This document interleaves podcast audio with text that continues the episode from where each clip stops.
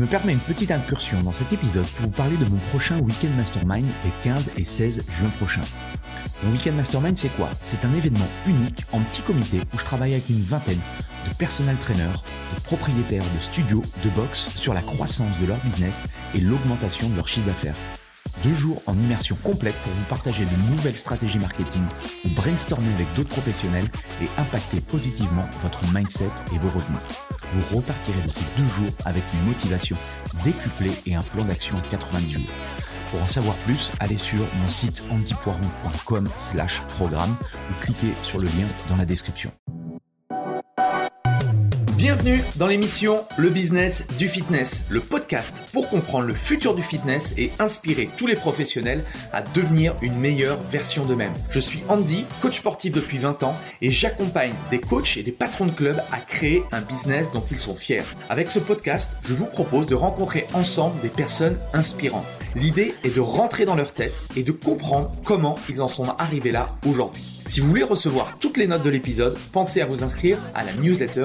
Vous trouverez le lien dans la description. Dans l'épisode du jour, j'ai le plaisir d'inviter Christophe Batz, expert comptable de métier et passionné par le fitness. L'une de ses premières expériences lui fait perdre plus de 75 000 euros. Mais Christophe est quelqu'un qui sait rebondir rapidement. Aujourd'hui, son objectif est de faire monter en compétence les coachs sportifs. On a parlé de plein de choses passionnantes avec Christophe. Comment il a perdu ses fameux 75 000 euros en montant son club de fitness? Comment sortir d'un échec et se relancer en moins de trois mois? Comment il a ouvert sa première école de formation? Sa vision du coaching sportif et sa vision du fitness. Pourquoi s'investir est la meilleure chose que vous puissiez mettre en place dans votre vie. Et encore beaucoup d'autres choses. Bref, je ne vous en dis pas plus et je laisse place à notre conversation avec Christophe Batz. Salut à tous, ravi de vous retrouver dans ce nouvel épisode du Business du Fitness. Et aujourd'hui, j'ai la chance d'accueillir Christophe Batz. Salut Christophe. Salut Andy, ça fait plaisir de te retrouver et salut tout le monde. Bienvenue dans ce podcast. Yes. Euh, alors, je pense que beaucoup de personnes te, connaissent, mais euh, j'aime bien poser cette question. Comment, te, voilà, comment tu te décrirais en, quelques, euh, quelques minutes? En quelques minutes, c'est toujours très très long à chaque fois. La dernière fois qu'on a fait une interview tous les deux, c'était en septembre 2017 et j'avais déjà eu beaucoup de mal à, synthétiser la chose. Alors je vais essayer de le faire encore mieux parce que normalement avec le temps on s'améliore.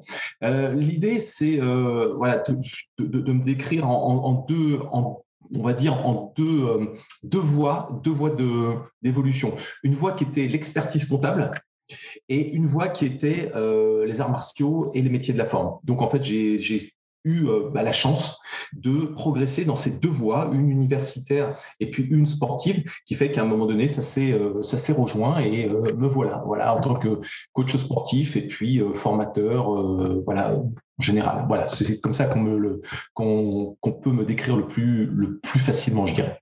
Ok. Et j'aime bien justement retourner moi en, arrière. Qu'est-ce qui fait que tu t'es lancé dans le coaching sportif et comment tu es arrivé en fait dans le domaine du fitness? Parce que tu es aussi un, dinosaure un petit peu du, fitness.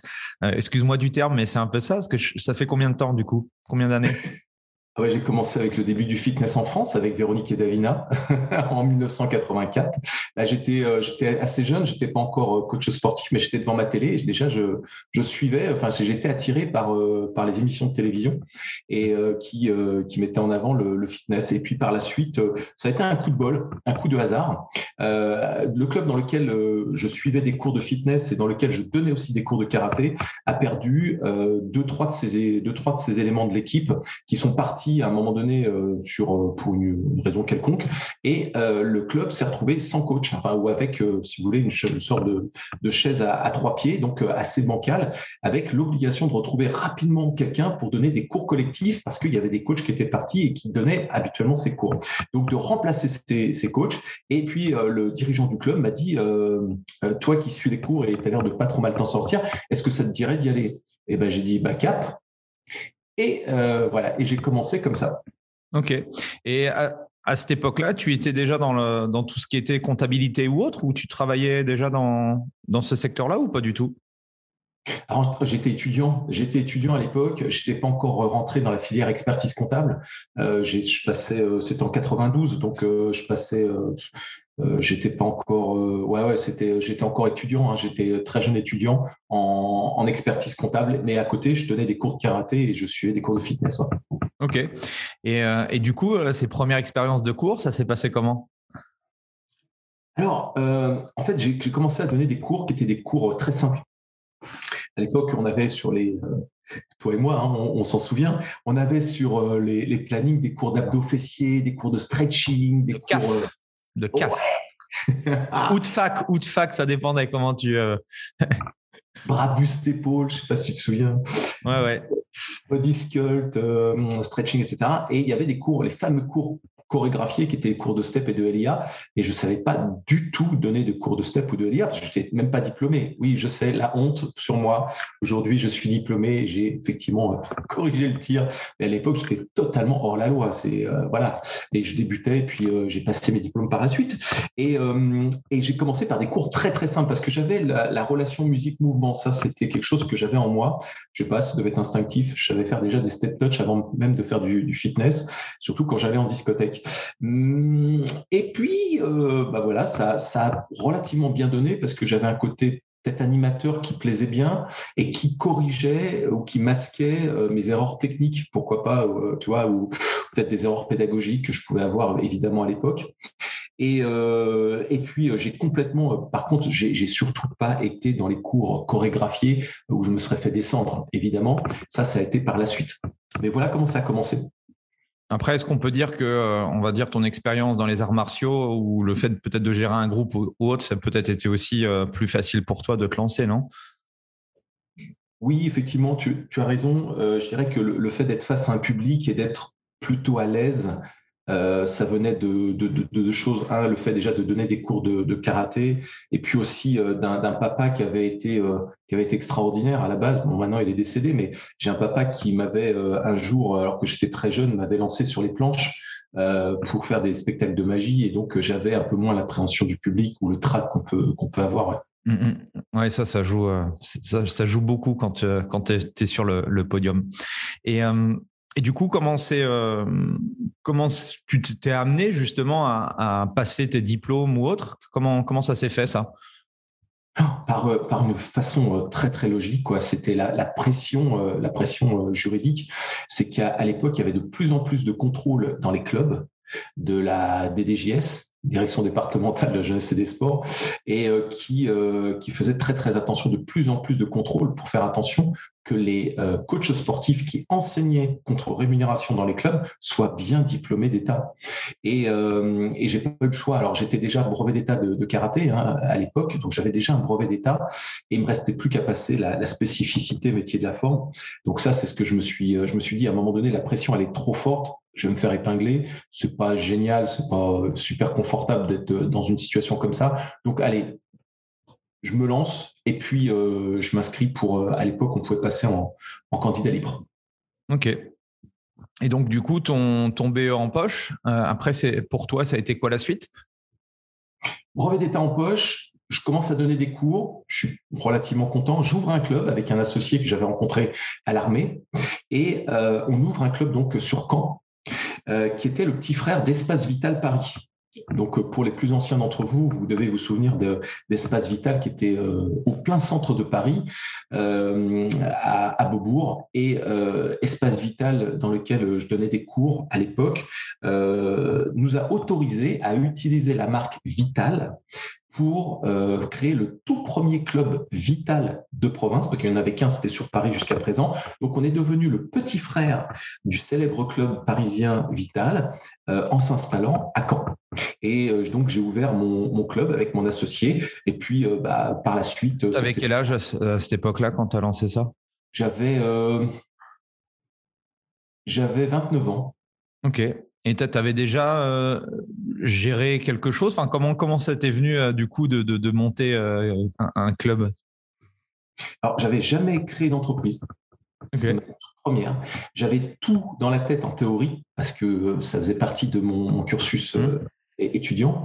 Mais c'est mon, c'est mon futur associé qui, que j'avais rencontré à l'armée qui m'a dit Tiens, il y a un bowling de Caen qui déménage, il y a l'espace pour faire un club. Moi, ça fait longtemps que j'ai envie de faire un club, d'avoir mon propre club sur Caen, parce que lui, il était de Caen.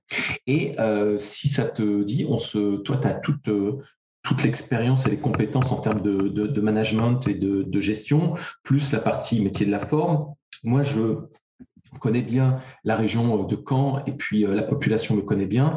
Donc, à nous deux, on devrait pouvoir faire quelque chose de sympa. Et c'est comme ça qu'on a ouvert notre club à Caen. Ok. Et, comment s'est passé du coup euh, ce, premier club? Alors, je pourrais dire qu'il y a une sorte de dualité qui est assez intéressante.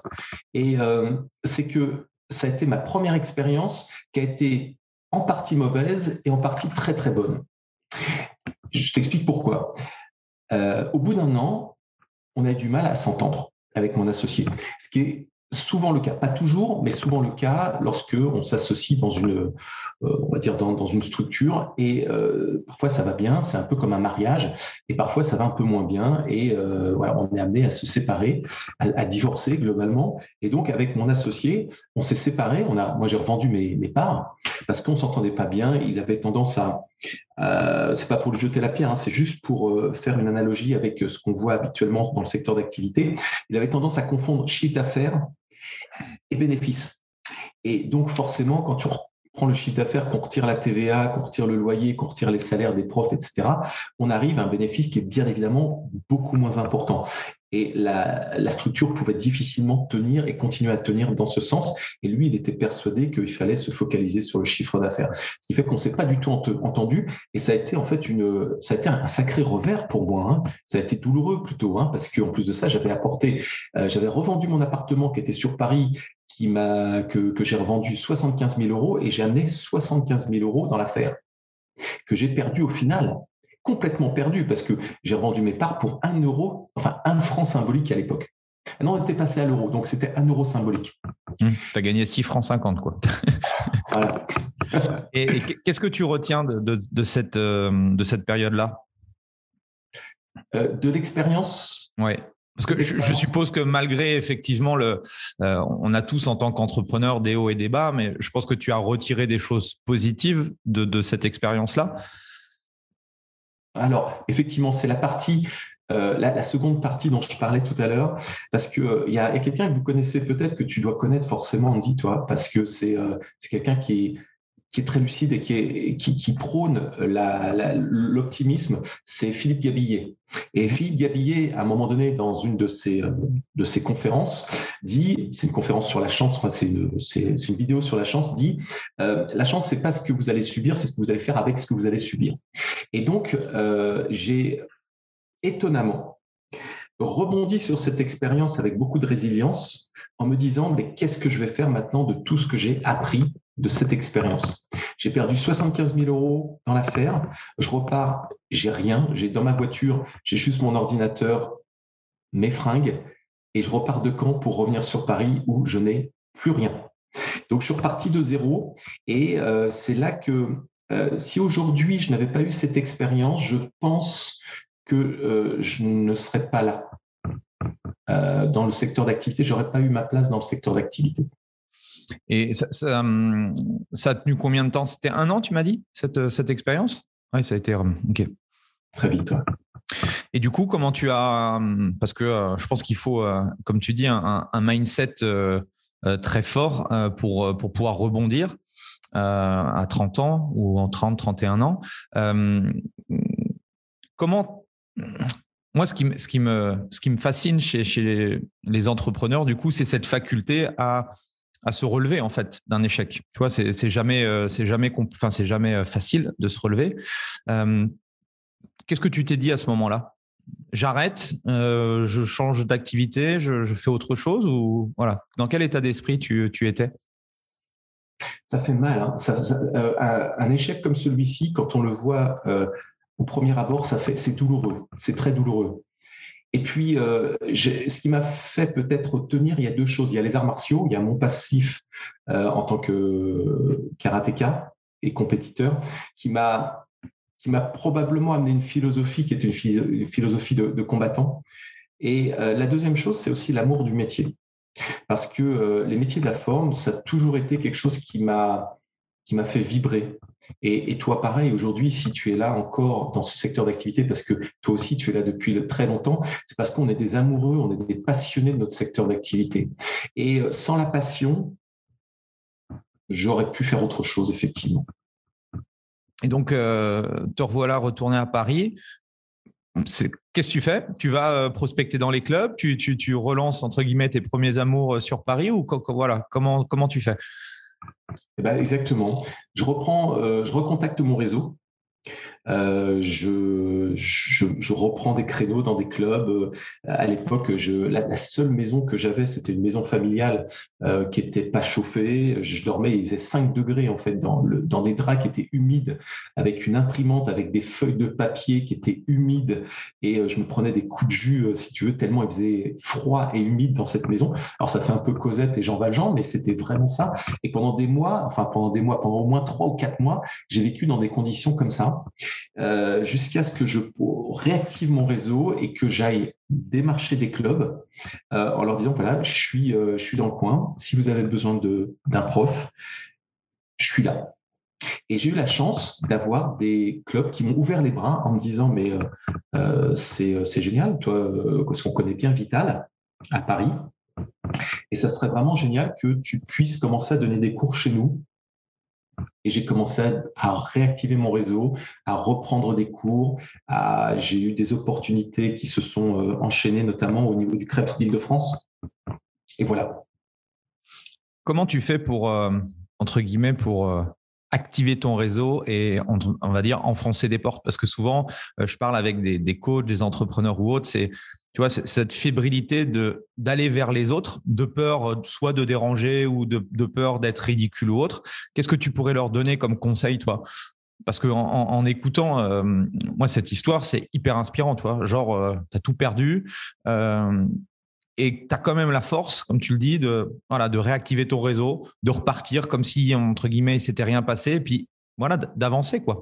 Qu'est-ce que tu pourrais leur dire à, à toutes ces personnes-là qui, qui aujourd'hui doutent ou qui galèrent et euh, quel message tu pourrais leur dire? C'est vraiment une super question.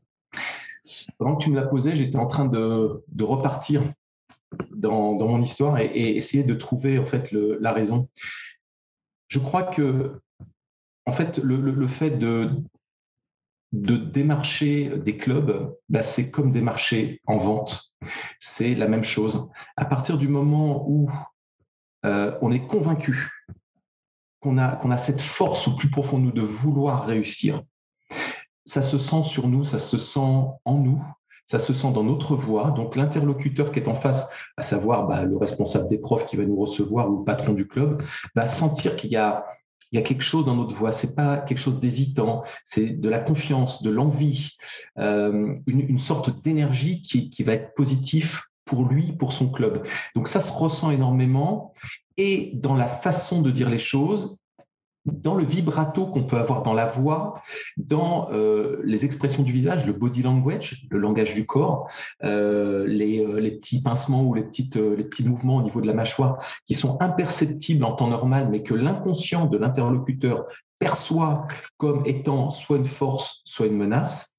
Et je me dirais, je je dirais que j'avais tellement l'envie de, de m'en sortir, de, de, rebondir après ce, ce coup dur, que ça a dû pouvoir se sentir en moi et qu'ils ont senti euh, l'envie, l'envie de, de, devenir pour eux non pas euh, un employé, mais un collaborateur.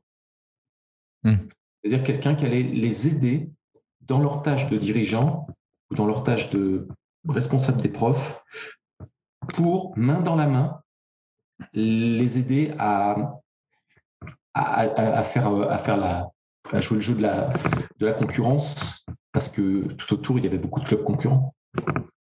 Et euh, donc, en l'espace de, de, quelques mois, tu as réussi à, rebondir, à retrouver des heures, à retrouver euh, un, job, du coup? Il a fallu à peu près trois mois de mémoire. Trois mois pour y arriver, c'est long, mais c'est court aussi, parce que quand on bouge pour aller un peu à droite, à gauche tous les jours, ça, ça, fait son petit bonhomme de chemin. À l'époque, on avait euh, euh, Internet n'était qu'en 4, 56 k. C'était pas l'Internet qu'on a aujourd'hui, et il n'y avait pas autant de d'opportunités ou de possibilités de pouvoir contacter les clubs comme c'est actuellement. Donc, il faut bien se remettre dans, dans le contexte de l'époque.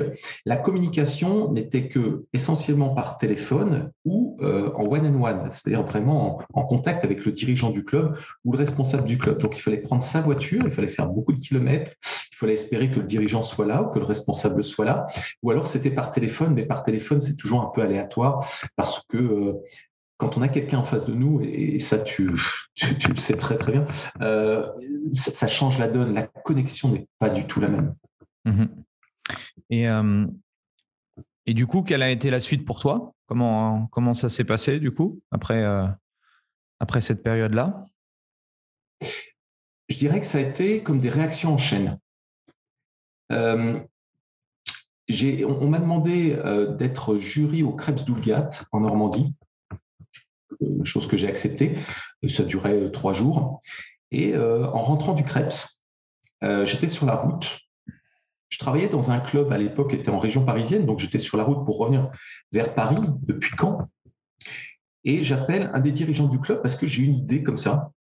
Et je lui dis, voilà, écoute Thierry, tu as un club dans lequel je donne des cours tu as deux salles de cours, une petite, une grande, et la petite, elle est quasiment inexploitée. Il y a un taux de remplissage en cours collectif qui n'est pas énorme. Qu'est-ce que tu penses éventuellement de prendre cette salle, de la transformer en salle de classe avec des tables, des chaises, un tableau, un vidéoprojecteur et d'ouvrir une école de formation pour le brevet d'état des métiers de la forme? À l'époque, le BPGEPS n'existait pas encore. Donc, c'était le brevet d'état des métiers de la forme. Et, euh, et je tombe donc sur son répondeur, je lui laisse ce message, je raccroche et quelques minutes après, il m'appelle et la première chose qu'il m'a dite, c'est on commence quand? On était en avril 2003. Ouais, on était en avril 2003. On avait, euh, on avait euh, quatre mois pour euh, ouvrir l'école et faire de la communication pour que on ait des élèves qui viennent se former dans l'école. J'ai relevé mes manches, je suis allé sur tous les forums qui existaient à l'époque et euh, j'ai répondu à énormément de questions euh, des internautes quant aux moyens de pouvoir passer son brevet d'État, etc.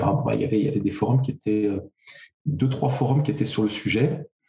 Et en l'espace de rien qu'en faisant cette démarche-là, donc toujours encore une fois en allant vers les autres et en se relevant les manches et en étant convaincu, euh, on a réussi à ouvrir notre première section en septembre suivant avec 15 personnes, 15 étudiants. Ça a été extraordinaire. Et je l'ai appelé euh, Fitness Academy. Alors je dis, je l'ai appelé, je l'ai proposé aussi à mes associés, Fitness Academy, parce qu'à l'époque, c'était l'époque de la Star Academy. Et l'idée, c'était de pouvoir surfer sur la tendance pour prendre, euh, pour s'inspirer en fait euh, d'un état d'esprit qui fonctionnait ou d'une émission de télé qui fonctionnait très très bien, avec un petit bonhomme qui avait la main vers le haut avec une étoile, euh, et de surfer là-dessus pour attirer davantage sur quelque chose qui était encourageant, qui était euh, stimulant, qui pouvait s'apparenter à être une école comme les écoles de chant et de danse, comme l'école de chant et de danse qui était la Star Academy, une école pour accueillir des coachs, des futurs coachs en fitness. Et le petit bonhomme était un bonhomme pareil, à peu près, enfin très très proche, mais avec un halter dans les mains vers le haut, à l'instar du logo la, Star Academy. Ça a très bien fonctionné. Ok. Et euh, comment ça, t'est venu de, monter une école? Parce qu'il y, en avait, il y en avait très très peu, il me semble, à cette époque-là encore. Ouais, c'était essentiellement les, les crêpes. Il y avait beaucoup de crêpes et très peu d'écoles privées. Donc, on a été une des premières écoles privées, Fitness Academy. Euh, je dirais que c'est un, flash que j'ai eu à un moment donné. C'est peut-être, tu vois, comme un puzzle euh, qui s'est rassemblé d'un seul coup et qui est devenu une idée. une idée qui était, euh, idée qui était avec un projet probant, un projet qui était qui pouvait se faire facilement sans avoir à engager trop de, de capital parce que j'avais quand même perdu 75 000 euros dans mon, dans mon club. Et euh, voilà, fallait, j'avais envie de ne pas prendre autant de risques qu'avant. Donc, avec un projet qui était un projet à, à 1000 euros, 1000 euh, euros par personne à l'époque. Donc, on a, on a monté euh, comme ça, mais c'est venu en revenant de quand j'ai eu d'un seul coup, un flash. Et c'est là que j'ai décroché mon téléphone. Ok. Et pour accélérer un petit peu du coup ton, parcours, parce que tu as fait, as fait beaucoup de choses, depuis, depuis 10-15 ans, comment tu vois le, le marché du fitness? Grande, grande évolution. Ça s'est accéléré. Enfin, ce que j'ai pu voir, hein, et encore, je suis pas partout. Hein, donc, euh, ce que je vais donner, ça peut être un, peu édulcoré. Mais euh, pour être en relation avec beaucoup de, coachs sportifs et beaucoup de patrons de clubs, euh, il y, a tellement de choses à dire. Je dirais que on est encore très très loin du professionnalisme c'est dur à dire. Hein. Euh, c'est quoi, selon toi, qui manque le plus à notre profession? En tant que coach sportif? Ouais, alors on va parler du, ouais, on va parler d'abord du coaching. Il y a, euh, contrairement aux autres pays européens pour lesquels euh, il n'y a pas besoin d'avoir un, diplôme pour enseigner contre rémunération, nous, on a peut-être la chance d'être reconnu en ayant un diplôme qui est un diplôme qui amène une sorte de sécurité quant à la base des connaissances. Par contre, à mon sens, hein, mais ça ne regarde que moi ce que je vais dire, c'est que euh, le, diplôme n'est pas du tout complet. Il pas. Il permet de faire de très très bons techniciens, de faire sortir de très très bons techniciens. C'est ce que je pense aujourd'hui mais de très mauvais chefs d'entreprise. Euh, parce que dans le cursus actuel, et j'ai eu des écoles de formation qui préparent au BPGEPS, hein, Efficientia, ça a été euh, mes écoles de formation, et euh, pour avoir vu l'évolution du BPGEPS, je me suis aperçu qu'en fait, il manquait énormément de choses, notamment tout ce qui était exactement en, relation avec la création d'entreprise, la gestion d'entreprise, le marketing, les méthodes de vente, la fixation des prix, euh, comment, euh, quel choix euh, juridique, quelle structure juridique choisir, quels sont les choix à faire. Et tout ça, c'est ce qui manque énormément aujourd'hui au métier, qui fait que on a beaucoup eu jusqu'à la crise sanitaire qui a été vraiment une, une, période déterminante. Jusqu'à la crise sanitaire, j'ai vu qu'il y avait un gros manque à ce niveau-là, donc avec des coachs qui n'étaient pas suffisamment avec un mindset de chef d'entreprise. Et à partir de la crise sanitaire, il y a eu une, une sorte de fossé qui s'est créé. Ce fossé, ça a été le fossé entre deux types, on va dire deux catégories de coachs. Et, c'est ce que j'ai pu remarquer, c'est les coachs qui sont restés, et c'est n'est pas, pas péjoratif ce que je vais dire, hein, c'est juste un terme pour, pour, pour, pour clarifier la chose. C'est qu'on a aujourd'hui des coachs qui sont à la base, qui ont euh, ce qu'on leur a apporté euh, durant le, le, BPGEPS, par exemple, ou le DUST des métiers de la forme, ou en STAPS ou en CQPLS, qui sont de très très bons techniciens. Et d'un seul coup, il y a un fossé énorme avec d'autres, une autre catégorie de coachs qui sont beaucoup plus hauts et qui, eux, ont toute cette dextérité, toutes ces compétences en, termes de chef d'entreprise. Et on peut le voir ensemble. Et euh, tu as interviewé Vincent Tachoir il y a, quelques temps. Et Vincent Tachoir, c'est l'exemple type du coach qui est passé de là à là en faisant un million d'euros de recettes. C'est un truc incroyable. Et aujourd'hui, je vois des coachs qui galèrent en étant à 1000, 1400, 1500 euros par mois de recettes en tant que micro-entrepreneur, parce que la majeure partie encore quelques salariés, mais la majeure partie sont en micro-entreprise. Et au-delà, il y, a, une énorme différence avec ceux qui font 5, 7, 8, 9, 10 000 euros par mois. Ça paraît fou, mais c'est vrai. Et toi, la preuve, c'est que dans tes mentorats, tu arrives à faire, euh, à, acquérir ce, type de recettes grâce à toutes les compétences que tu apportes. La question que j'aimerais te poser, parce que j'ai l'impression qu'aujourd'hui, alors pas forcément que dans le domaine du fitness, mais tu vois, aujourd'hui, on parle beaucoup de freelance, euh, d'indépendants, de, euh, et tout. La question que je me pose, c'est que je pense que les coachs sportifs une, une enfin pas une majorité, mais un, certain nombre ne sont pas faits peut-être pour être indépendants. Tu vois ce que je veux dire? Est-ce qu'un coach sportif doit être forcément, euh, doit avoir sa, son, son, propre business? Parce que comme tu le dis, euh, alors oui, les, les, formations ou autres, là on est plus en train de réduire entre guillemets le contenu de la formation que que, que de l'enrichir. Donc ça c'est bien dommage. Mais je pars du principe que euh, peut-être que certaines personnes ferait des super coachs et s'occuperait essentiellement de la partie technique et moins de la partie parce que tu, bah, tu le sais très bien hein, quand quand tu as un business la partie technique c'est une une petite partie de ton activité, puis il y a tout, tout le reste, quoi. Et, euh, c'est en fait, c'était une réflexion que je me faisais avec euh, avec des coachs la dernière fois parce qu'on en discutait comme ça. Quel est ton avis, toi, par rapport à ça, justement?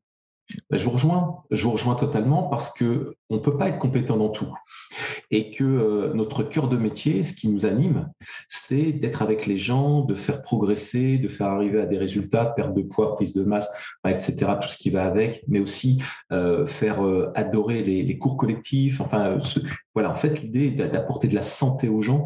Nous, notre cœur de métier, c'est ça qui nous fait vibrer.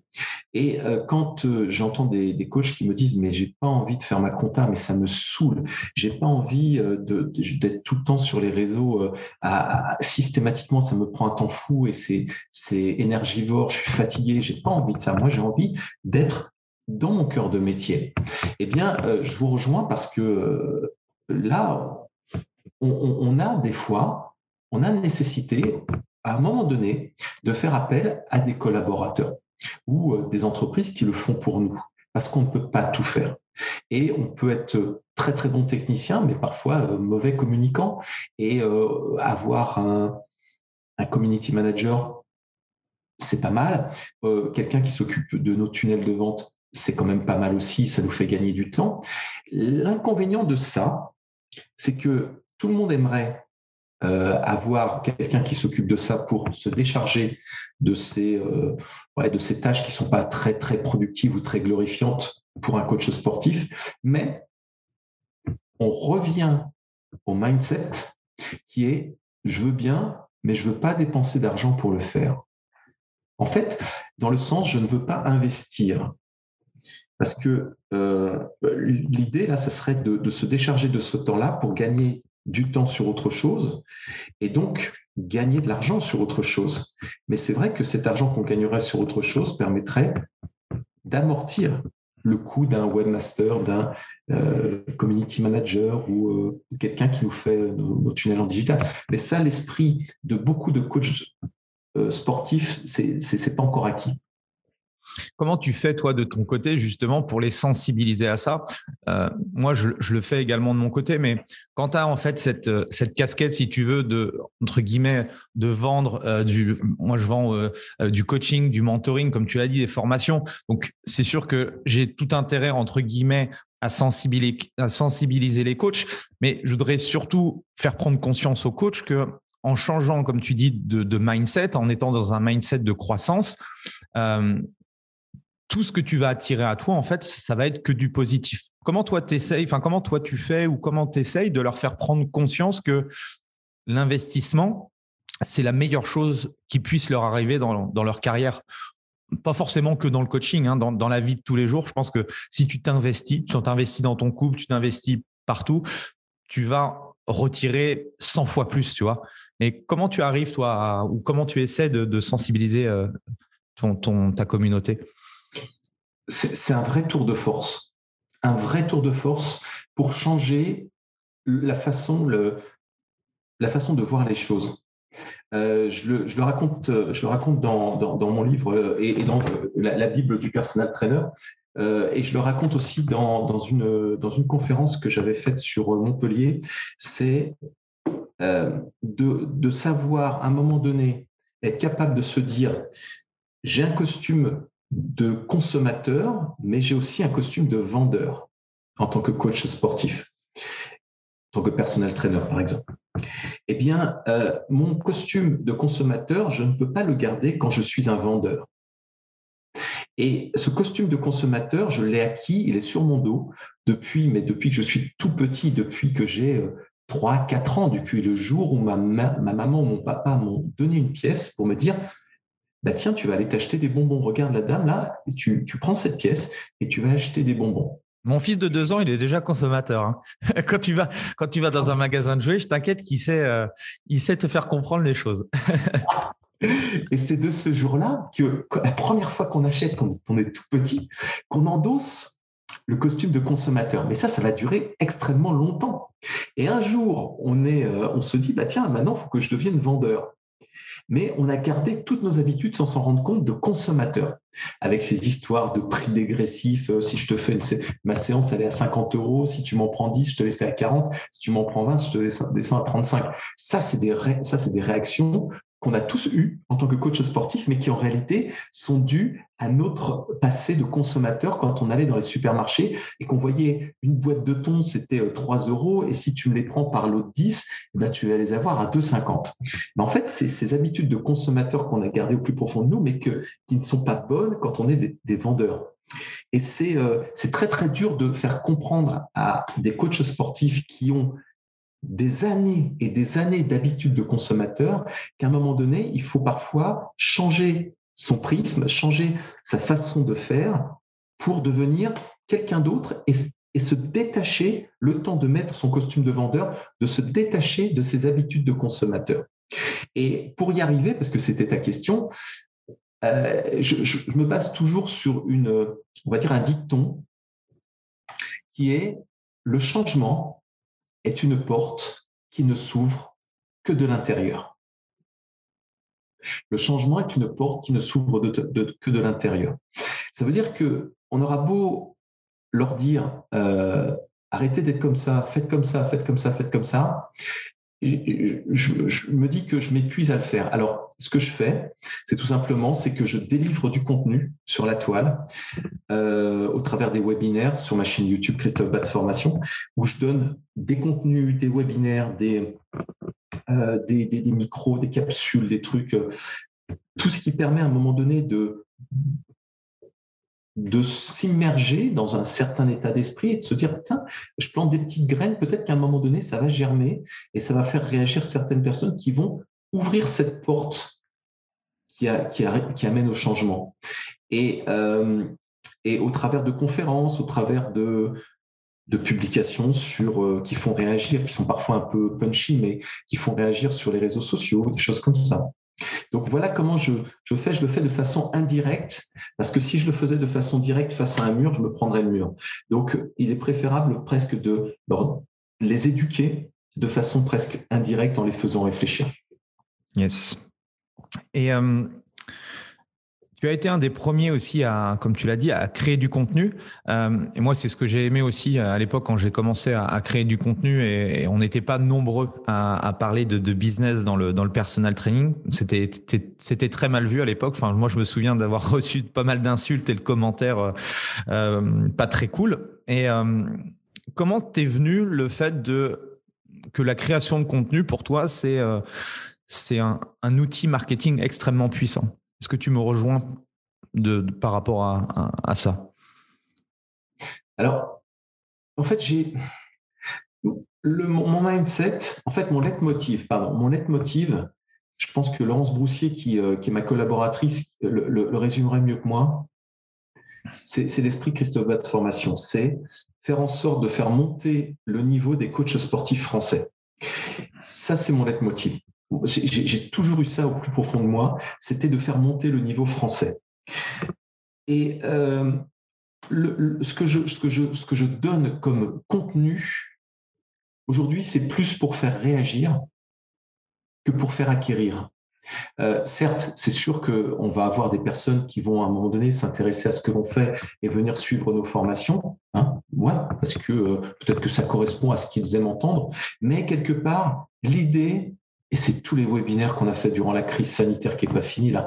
C'est tous ces webinaires qu'on faisait tous les, euh, je sais plus combien on en a fait, mais c'était énorme, sur plein de sujets différents pour, à un moment donné, faire en sorte qu'il y ait une certaine culture dans notre, euh, dans, notre communauté de coachs sportifs et qu'il y ait des réactions qui fassent monter ce niveau professionnel là en France. Et c'est dans cet esprit-là que, qu'à un moment donné, je me suis dit, on peut il faut, qu'on amène du contenu. Il faut qu'on amène du contenu, il faut qu'on fasse des choses qui soient euh, terrain et qui, qui donnent envie de, à un moment donné de se dire, mais c'est vrai qu'il y a peut-être d'autres possibilités de pouvoir évoluer dans le métier. Euh, c'est intéressant. Tiens, je vais, je vais aller voir qu'est-ce que ça peut donner. Je vais aller sur la toile, je vais euh, contacter Andy Poiron, Alex Kiefer, François Gérin, Lohan Boucher, etc. Et puis, c'est vrai que tout ce petit monde-là, à un moment donné, à nous tous main dans la main, parce qu'on travaille vraiment main dans la main, enfin c'est comme ça que je, le perçois, on fait monter le niveau français. Et depuis le début de la crise sanitaire, c'est ce qui a fait qu'il y a eu une masse de coachs sportifs qui sont passés au niveau supérieur. C'est super. Moi, je suis content pour notre secteur d'activité. Qu'est-ce qui a changé pour toi avec, euh, avec ben, la période que tu as parlé là, avec la Covid par rapport au, métier de coach sportif? Tu as vu un, changement, toi, entre 2020 et 2022 Oui, il y a eu une prise de conscience. Quand, j'ai commencé à faire les, premiers webinaires, j'avais une, une, phrase qui était euh, la phrase suivante. On était en, avril 2020, hein, c'était la, crise le 17 mars 2020, c'était euh, déjà le confinement. Et euh, j'avais une phrase qui était, enfin j'en avais deux. J'avais, ce ne sont pas les coachs les plus forts ni les plus intelligents qui s'en sortiront, mais ceux qui sont les plus aptes à s'adapter. Donc ça, c'est euh, bien évidemment, c'est une phrase qui a, été détournée évidemment de Charles Darwin, mais c'était, on sentait que c'était Enfin, moi, je sentais que c'était comme ça que ça allait se passer. Donc, euh, ce ne sont pas les coachs les plus forts ni les plus intelligents qui s'en sortent, mais ceux qui sont les plus aptes à s'adapter. La situation, il fallait s'adapter. Et on a eu, et c'était la deuxième phrase, ceux qui sont montés dans le train et ceux qui sont restés sur le quai de la gare. Ceux qui sont restés sur le quai de la gare, ils ont attendu, certains ont pu s'en sortir par la suite, mais beaucoup de ces personnes qui sont restées sur le quai de la gare, euh, en fait, euh, ont vu le train partir très très loin avec les copains dedans et les copains qui allaient vers le changement et l'adaptation, et eux qui attendaient simplement que peut-être cette période de crise n'allait pas durer, étaient en train d'attendre en se disant ça va revenir normalement. Sauf que c'est pas revenu normalement, la preuve. Et, euh, et on a vu donc ceux qui sont partis dans le train vers le changement et qui ont décidé de changer, en faisant des efforts importants quand même, hein, euh, c'est eux qui ont créé ce grand fossé dont je parlais tout à l'heure, et avec cette montée en puissance du niveau français. Je pense que la crise sanitaire a été une très très bonne chose pour beaucoup et que ça a été un écrémage pour quand même pas mal qui malheureusement ont quitté le métier aujourd'hui. C'est quoi les, grands changements que tu as pu voir au cours de ces deux, euh, deux années, de deux ans, deux ans et demi là? J'en vois trois. Le premier, c'est s'émanciper des clubs de fitness. C'est-à-dire se dire qu'il n'y a pas que les clubs qui peuvent euh, permettre d'avoir un revenu, mais que soi-même, en tant que coach sportif, on peut devenir sa propre entreprise avec ses propres clients. Ça, c'est la première chose que j'ai vue. Euh, c'est pour ça que ça, s'est matérialisé comment par rapport aux, coachs que tu connais? Ils sont, ils sont sortis du coup, de, ils sont enlevés de l'équation du club et ils ont réussi à, à, entre guillemets, voler de leurs propres ailes, c'est ça? Ah ouais, absolument, ouais, ouais. Bah ouais, de toute façon, il n'y avait pas trop le choix, les clubs étaient fermés. Donc, ils ont développé leur, euh, leur cours online et puis, euh, bah voilà, ils ont développé leur entreprise avec les clients qu'ils ont souvent piqué des clubs, hein, parce que c'était les clients qu'ils avaient dans les clubs qui les suivaient en général. Donc, il y a eu, euh, il y a eu une sorte de détournement naturel des, des, clubs. Est-ce que, est que deux ans après, du coup, avec la réouverture des clubs, est-ce que ces business models-là qui se sont créés spécifiquement avec la Covid c'est des choses qu'ils ont gardées J'ai pas de stats là-dessus, euh, Andy, donc je pourrais difficilement être objectif. Parce que moi, moi j'en ai vu beaucoup, du coup, qui ont, bah, qui ont rajouté cette couche de, revenus à leur business, qui ont gardé euh, ce qu'ils ont construit en deux ans, ils l'ont gardé et ça fonctionne plutôt bien. Donc, je voulais euh, du coup avoir aussi ton, ton, retour par rapport à ça, parce que je trouve que c'est intéressant. Comme tu le dis, ça a beaucoup changé et on pourra revenir en arrière. Et, euh, je, trouvais, euh, je trouvais intéressant ton, ton, retour sur ça. Ouais, je te rejoins totalement. Ouais. Mmh. On a ceux qui ont gardé, ce, qui ont une sorte de double activité euh, en tant que coach sportif, par exemple à domicile ou en loin, enfin en payant un loyer dans un club, plus à côté la partie digitale qui s'est énormément développée. Ça, c'était la deuxième partie dont, dont je voulais parler effectivement. Hein. le digital, ça a explosé. Donc, ça, donc la première, c'était s'extirper du club. Je t'ai coupé. Le deuxième, du coup, c'était quoi? La deuxième euh, grande tendance que tu avais? Ouais, le digital. Digitalisation. Ah ouais, la digitalisation énorme. Euh, ça, de toute façon, euh, même, même moi, hein, qui donnait essentiellement, qui donnait pardon, que des formations en présentiel, à partir du 17 mars 2020, j'ai décliné la plus grande partie de, mes, de, mon catalogue de formation en distanciel. Et, ça, il fallait à un moment donné que ça, se fasse. Donc, c'était l'opportunité de pouvoir le faire et de proposer à des, des coachs qui étaient à la Réunion, des coachs à la Martinique, à la Guadeloupe, en Guyane, euh, en Afrique du Nord, au Luxembourg, en Belgique, en Suisse, à Marseille, à Lyon, qui parfois étaient plutôt réticents à se déplacer pour aller suivre des formations en présentiel, de les faire en distanciel. Donc effectivement, cette digitalisation, elle a touché tout le monde et aussi les coachs sportifs, évidemment. Euh, donc ça, c'était le deuxième grand changement. Et le troisième grand changement, je dirais que c'est euh, euh, l'accélération du personal training en France. Il y a eu énormément alors de personal training ou de cours à domicile, euh, pas forcément du, du, training comme on peut l'imaginer, mais ça peut être aussi des cours de yoga, de pilates ou euh, autres à domicile. Et euh, il y a eu une, mais, mais, vraiment c'était un tsunami de coachs qui, qui n'arrêtaient pas de me dire mais alors tiens je vais faire ça qu'est-ce que tu en penses comment je dois me mettre en micro-entreprise? Est-ce que ça je dois le déclarer sous le libéral et ça sous comme ça on a senti qu'il y avait une accélération énorme à ce niveau-là. Excellent, excellent, excellent. Je te rejoins sur, euh, ces points. Et, du coup, pour, euh, euh, pour prendre encore un peu plus de hauteur et, et comme tu as une vision aussi, on va dire, le fitness de manière générale, comment, comment tu vois, toi, quelle est ta vision des clubs de fitness aujourd'hui? Est-ce que c'est difficile aussi euh, pour eux? Enfin voilà, quel est ton, ressenti par rapport à ça?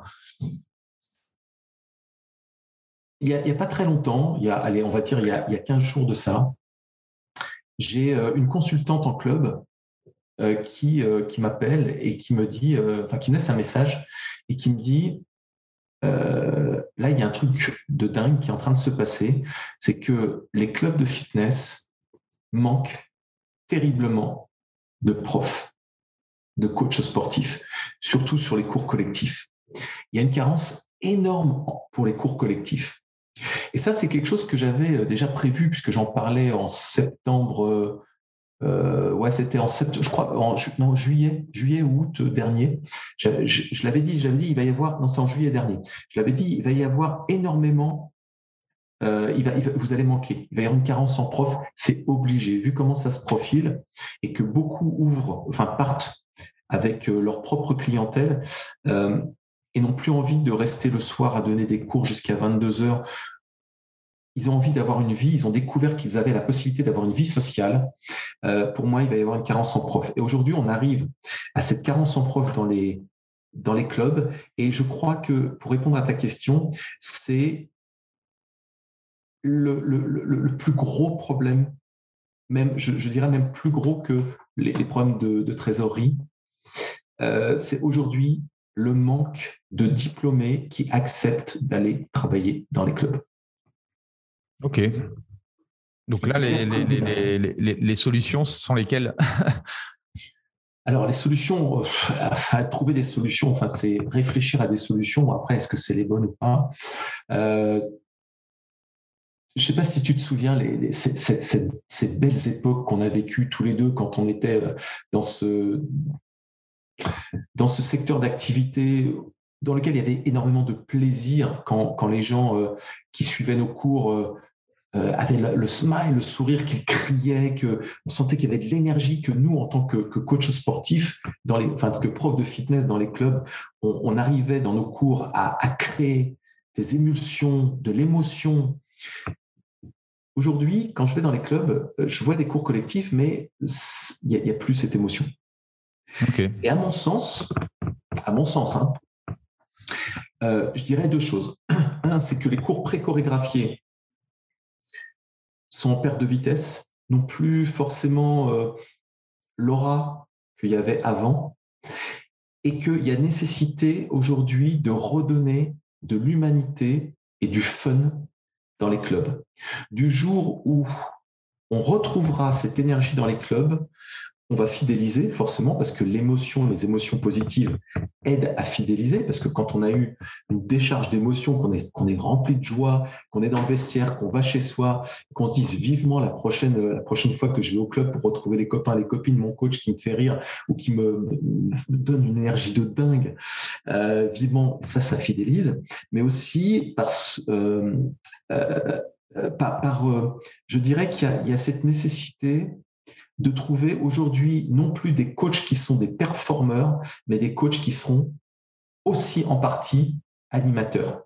Moitié performeur, moitié animateur. Et j'y crois. Ouais. Euh, j'étais en, train de réfléchir parce que je calculais là, moi je crois que ça fait dix ans que j'ai pas, j'ai plus donné du coup, euh, un peu plus de dix ans maintenant que j'ai plus donné de cours Les Smiths. Mais je suis persuadé que tu me donnes aujourd'hui une nouvelle chorégraphie de mes, trois programmes, c'était Pump, Attack, RPM que j'adorais. Euh, tu me redonnes une choré de Pump aujourd'hui, là, tu vois, je serais mais excité euh, d'apprendre la Corée et de redonner un cours devant 40 à 50 personnes. Et je pense que ce serait le, ce serait un truc de fou. Euh, et c'est ça en fait, je pense aussi qu'il faut peut-être aussi transmettre, tu vois, les, vieux de la vieille, transmettre aux jeunes c'est que euh, c'était quand même cool, tu vois. Moi, j'en parle à, beaucoup de personnes. J'ai interviewé euh, des personnes bah, maintenant qui ont évolué, qui ont, qui ont, qui sont devenus coachs, qui ont des, des box, des structures ou autres. Et euh, la culture, en tout cas la culture des cours collectifs, la culture de Les Mills et tout, pour moi, ça a été une, une expérience hyper enrichissante à instant T. Et puis aujourd'hui, ça me sert encore énormément tout ce que j'ai pu, tout ce que j'ai pu apprendre. Et comme tu le dis, c'était Pourtant, moi, j'étais quelqu'un, je suis pas quelqu'un d'hyper fun, je suis quelqu'un d'assez introverti, mais je sais pas pourquoi, les, cours Les Smiths m'ont toujours permis, voilà, de d'avoir cette euh, à la fois l'aspect sportif que j'aimais beaucoup, tu vois, se, se défoncer parce que c'était physique, tu vois, et puis bah, transmettre en fait cette énergie là et comme tu le dis quand tu rentres alors moi ça fait longtemps enfin je suis sorti un petit peu du, cadre euh, on va dire cours collectif et, club euh, pour me concentrer exclusivement sur le personal training. Donc je j'ai pas vu en fait cette cette érosion peut-être des cours collectifs. Mais je trouve qu'il faudrait pas grand chose je pense pour euh, avec je sais pas une je sais pas je sais pas comment mais en tout cas pour retrouver cette cette énergie dans les cours quoi. Mm. La base, en, fait, c'est la base, ce sont les écoles de formation. Euh, la, faute revient aux écoles de formation et nous, en tant que formateurs. À mon sens, hein, ça n'engage que moi ce que je dis, mais du jour où on va changer la façon de, peut-être enseigner le métier aux, futurs diplômés, on peut changer euh, ce que ça va donner par la suite. Alors tous ne sont pas forcément animateurs, mais on peut apprendre comment animer, comment rendre fun, même si on ne l'est pas. Un cours la preuve, hein, moi, j'étais pas du tout animé. Enfin, moi, j'avais pas la fibre. J'ai pas du tout la fibre à, faire le compte. Tu vois. Enfin, ouais, euh, je, pense que, comme tu le dis, ça, ça, s'enseigne et puis surtout, ça se vit, quoi. Tu vois, ça se vit. Mm. Et mm, comment toi, tu essayes à travers les écoles de formation ou autres de de faire renaître ça. Comme tu dis, je pense que les écoles de formation aujourd'hui, les CREPS, c'est eux entre guillemets qui impulsent le truc parce que c'est entre guillemets le départ. On peut pas faire autrement, tu. Euh, je connais bien le modèle suisse, le modèle le modèle belge. Bon, si tu es autodidacte entre guillemets, tu peux arriver sur les planches et, entre guillemets tu peux donner un cours.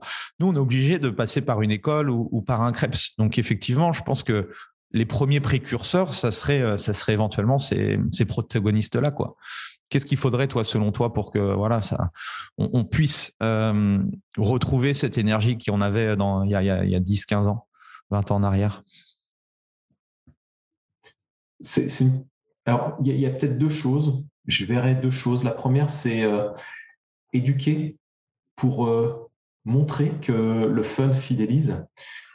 Euh, qu'il faut être moitié, à mon sens, moitié performeur, moitié euh, animateur, que le fun aide à fidéliser et c'est ce pourquoi nous sommes engagés dans les clubs de fitness.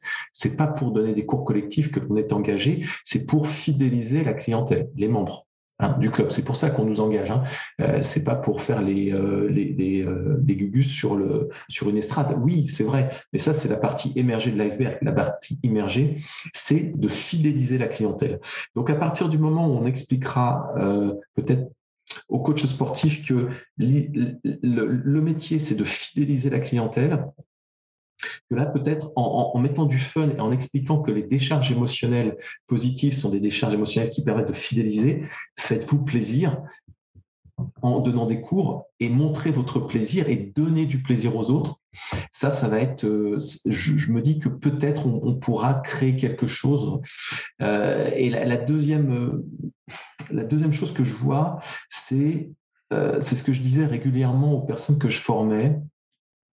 Je leur disais, on fait un métier extraordinaire. On est en sport tout le temps, on se fait plaisir, on fait du sport, on donne de la santé, on transmet du plaisir, on transmet. Et faites-vous plaisir quand vous faites votre travail. Si un jour vous venez à reculons dans un club, soit vous changez de club, soit vous changez de métier.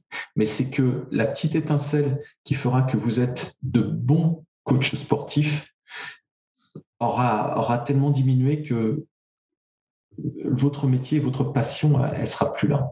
Donc dès que vous euh, sentirez que c'est plus bon moment, réduisez vos heures ou quittez le métier et faites autre chose. Excellent. Est-ce que tu crois que le métier de coach sportif a, euh, de, beaux, jours devant, euh, devant lui? Ouais, c'est une bonne question. Alors, je dirais que le métier évolue et qu'il faut, comme toute chose, hein, évoluer avec lui. Le personal training, je dirais que c'est la, c'est une voie qui est en cours de, de forte progression. Alors quand je dis personal training, c'est pas forcément, euh, ça peut être des cours, des cours de yoga ou de pilates aussi à, domicile. Hein. C'est le, fait d'être euh, coach personnel en fait, donc d'aller euh, d'aller vers les gens et de, de, faire des programmes qui sont qui peuvent être des programmes de, bien-être ou pas forcément des programmes à la dure avec des, poids et des haltères. Je, le ressens, je le ressens énormément cette vague cette tendance, je la ressens énormément depuis, depuis deux ans. Et je l'avais, euh, je, m'en doutais un petit peu, mais j'aurais pu me tromper. Hein. Euh, je le sentais, je sentais que ça allait arriver parce que c'était dans la logique des choses avec la crise sanitaire. Et là, on, j'en ai la certitude, c'est que sans avoir de statistiques, mais c'est une intime conviction avec toutes, les, toutes les personnes qui sont dans mon réseau, qui m'en parlent régulièrement, c'est une sorte de feeling que j'ai. Là, je dirais que les cours collectifs, ça va être en perdition pendant pas mal de temps. Je ne sais pas si on retrouvera ces belles années de cours collectifs qu'on a pu vivre, toi, toi, toi et moi, toi et moi, pardon.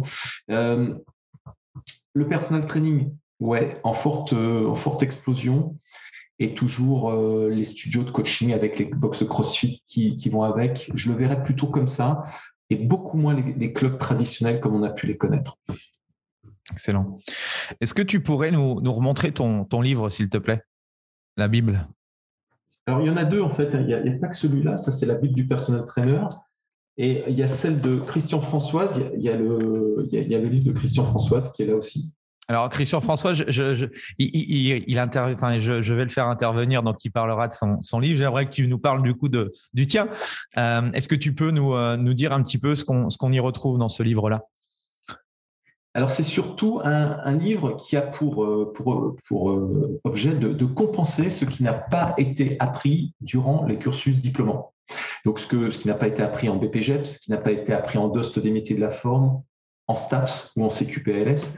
Et l'idée, c'est de justement, c'était de d'offrir aux coachs sportifs français tout ce qui leur permettait donc justement de pouvoir combler euh, les lacunes de ces diplômes. Donc dedans, c'est pas un, livre dans lequel on va retrouver euh, le mouvement de squat, de la physiologie ou autre. C'est vraiment euh, basé exclusivement sur le business, c'est-à-dire méthode de vente, euh, travail sur les prix, travail comment capter du client, comment faire des contrats, euh, comment choisir euh, le, statut juridique le plus adapté pour soi, et puis un gros travail sur le mindset aussi dedans.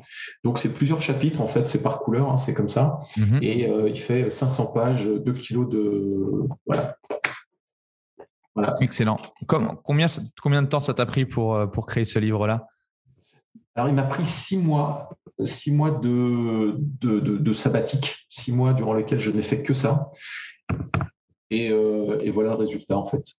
C'était quoi ton. Tu t'écrivais tous les matins? Comment, comment tu t'y es pris pour, pour créer ce, livre-là? Tu t'étais mis une routine? Après-midi et parfois le soir, ouais. Ouais, ok. Ok, ok, excellent. Parce que c'est, ouais, je trouve ça assez rapide, six mois du coup pour euh, pour créer un, livre. Euh, est-ce que pour toi ça a été facile? Été une belle expérience et euh, c'était, j'ai appris plein de choses. j'ai appris comment mettre mes idées plutôt que de façon verbale, les mettre par écrit pour que ça soit compréhensible. Et ça, c'est pas évident. Au niveau verbal, on peut peut l'expliquer de plusieurs façons, mais quand c'est par écrit, il faut que ça soit euh, flash. Euh, ça m'a appris aussi euh, toutes les techniques d'impression parce que tout ça, je l'ai fait faire par moi-même. Je suis pas passé par un éditeur. Hein. Je voulais pas passer par des éditeurs classiques comme Amphora par exemple ou Vigo. Je voulais que ça soit voilà quelque chose d'unique. Et comme chaque. Tu es en auto-édition du coup? Je suis en ma propre édition, ouais. Et je voulais absolument qu'ils soient chacun numéroté euh, et qu'il euh, y ait une dédicace systématiquement. Donc, euh, on ne le trouve pas à la FNAC, on ne le trouve pas sur Amazon, on ne le trouve pas en PDF, on ne le trouve qu'en version papier, dans une matière qui est noble, le papier, avec voilà, tout, tout ce qu'il faut à l'intérieur pour pouvoir combler ce que les diplômes n'ont pas amené. Cool. Moi, j'ai toujours voulu euh, écrire le mien, mais bon, pour l'instant, tu vois, c'est que, que, dans mon, que dans ma tête. ça serait génial. Et, ça euh, porterait sur quoi? Comment? Ton idée, ton idée, ça serait de, le porter sur quoi, ton, ton livre? Oh, bah, ce que j'ai pu emmagasiner comme, comme expérience euh, au cours de, de, ces 20 dernières années. Je pense qu'il y, y, a des petites choses que j'aimerais du coup partager à, à l'ensemble de la communauté. Mais voilà, je pense que voilà, quand ça viendra, quand ça viendra. Mais bon, pour l'instant, voilà, c'est à, l'état de projet. Et euh, qu'est-ce qu'on peut te, souhaiter à toi, Christophe, pour les, mois et les années à venir? J'ai, euh, je ne sais pas ce qu'on peut me souhaiter parce que même, même au moment des anniversaires, le, plus grand plaisir que je peux avoir, c'est de voir les autres progresser parce que c'est mon leitmotiv comme je le disais au démarrage. Donc, euh, ce que vous pouvez me souhaiter, tout simplement, c'est ce que je peux vous souhaiter à vous. Et ça me fera énormément plaisir, c'est de vous voir progresser tous, tous, tous, tous, tous, de faire monter le niveau français des coachs sportifs. Du jour où on aura, euh, et là, on est bien parti pour, pour ça, du jour où euh, peut-être cette, cette, cette base-là va comprendre que il y a des manques et que ces manques, quand on va les combler, petit à petit, on va s'élever, on va s'élever, on va s'élever pour vraiment faire monter le niveau français. C'est là où vous m'aurez offert le plus beau cadeau de ma vie. Euh, quel est le, conseil le plus important selon toi que tu pourrais donner à un coach sportif?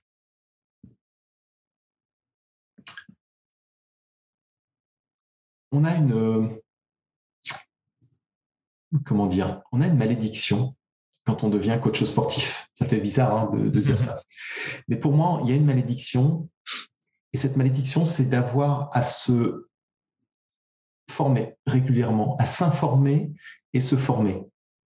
Et c'est dans le métier. Du jour où on a, euh, on a compris ça et qu'on a compris que cette malédiction, elle était bénéfique pour nous, euh, on, sait qu'on va progresser et qu'on va garder toujours ce plaisir que l'on a en nous de pouvoir exercer ce métier, parce que c'est un vrai amour qu'on a au plus profond de nous. Et donc, la seule chose que je, peux vous, que je pourrais vous dire, c'est continuer à vous informer, continuer à vous former, continuer à vous intéresser à notre métier. Allez voir partout, allez euh, dans les conférences euh, Andy, tu étais avec moi euh, aux conférences euh, Fitness Challenge au mois de je te vois tout le temps, on se voit tout le temps. C'est hyper important. Pourtant, c'est pour les patrons de club, mais pourtant, tu es tout le temps là. Moi aussi, j'y suis parce que je sais que c'est important pour notre métier.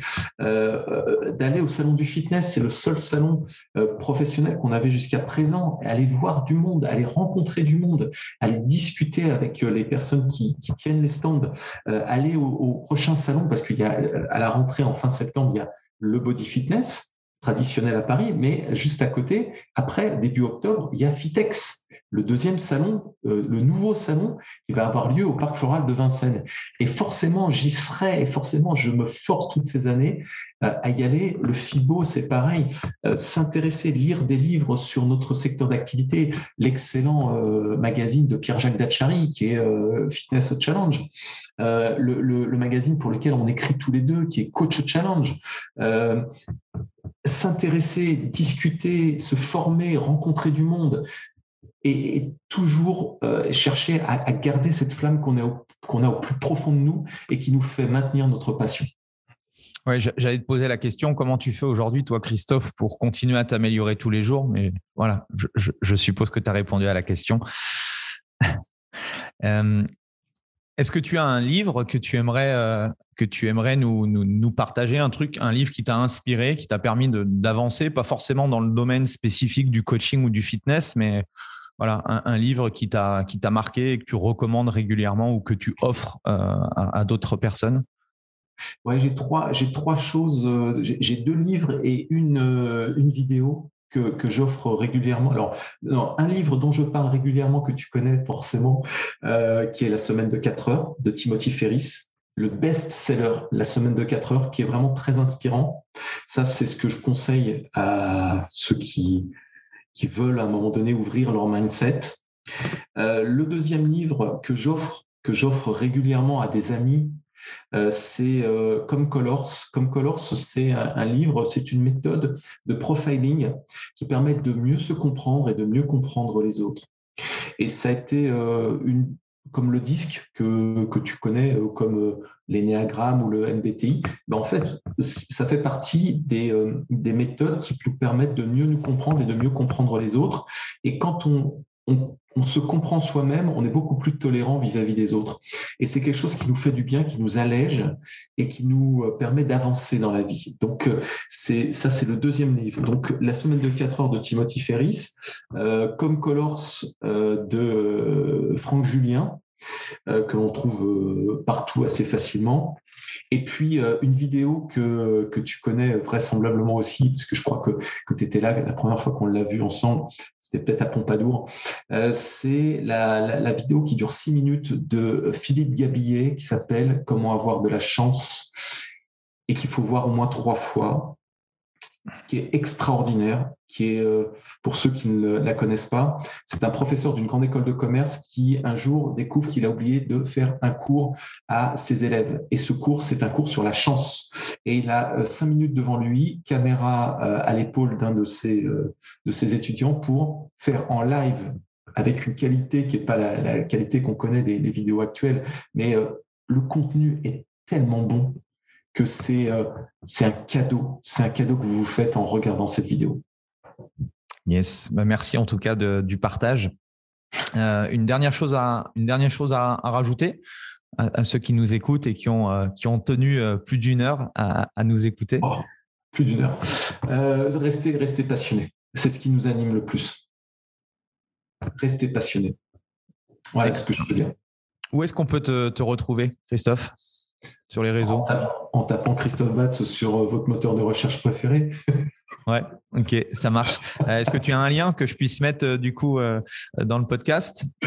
Bah, C'est le site internet. Je pense que c'est là où la page Facebook ou le, la chaîne YouTube Christophe Batz Formation. De toute façon, en tapant Christophe Batz Formation. je, mettrai je mettrai les liens. Je mettrai les liens dans la description. Bah, merci en tout cas, c'est toujours un, plaisir de, pouvoir avoir euh, ton retour d'expérience. Euh, merci pour tout. Merci à, tous ceux qui nous ont euh, écoutés. Et puis, on se retrouve la semaine prochaine pour, pour un nouvel interview. Merci à tous. Merci Andy, merci à tous. Voilà, c'est fini pour aujourd'hui. J'espère que l'épisode vous a plu. Merci d'avoir passé ce moment en ma compagnie. Deux petites choses avant de vous quitter. Si vous cherchez les notes de l'épisode ou que vous voulez tout simplement me contacter personnellement, allez sur mon site andypoiron.com. Donc tout attaché euh, vous trouverez toutes les informations nécessaires.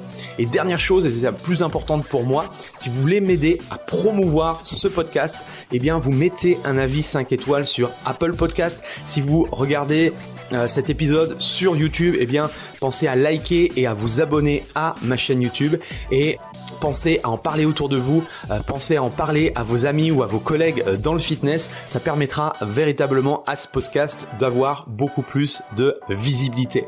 Voilà, en tout cas, merci, à très vite pour le prochain épisode.